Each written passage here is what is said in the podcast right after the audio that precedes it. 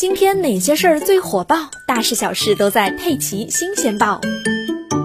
三月十八日凌晨，西安市报告一例封闭隔离病区的本土确诊病例。确诊病例刘某是西安市第八医院封闭隔离病区的检验师，主要负责隔离病区内患者的核酸采集、实验室检验工作。该病例在三月三日核酸检测阴性，三月四日进入封闭隔离病区，一直在封闭隔离状态下工作和生活，没有与外界接触。三月十一日每周例行核酸检测阴性，截至三月十六日每日的监测体温都正常。三月十七日早晨，他出现头痛，体温三十七点九度，胸部 CT 双肺可见云絮影，核酸检测结果可疑。再次核酸检测后结果为阳性，最终被确诊为新冠肺炎确诊病例。目前。在定点医疗机构隔离治疗。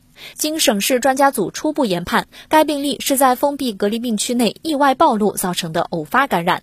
病例工作的这家医院为收治新冠肺炎的定点医院，现在隔离治疗和医学观察境外输入的确诊病例八例，无症状感染者五例。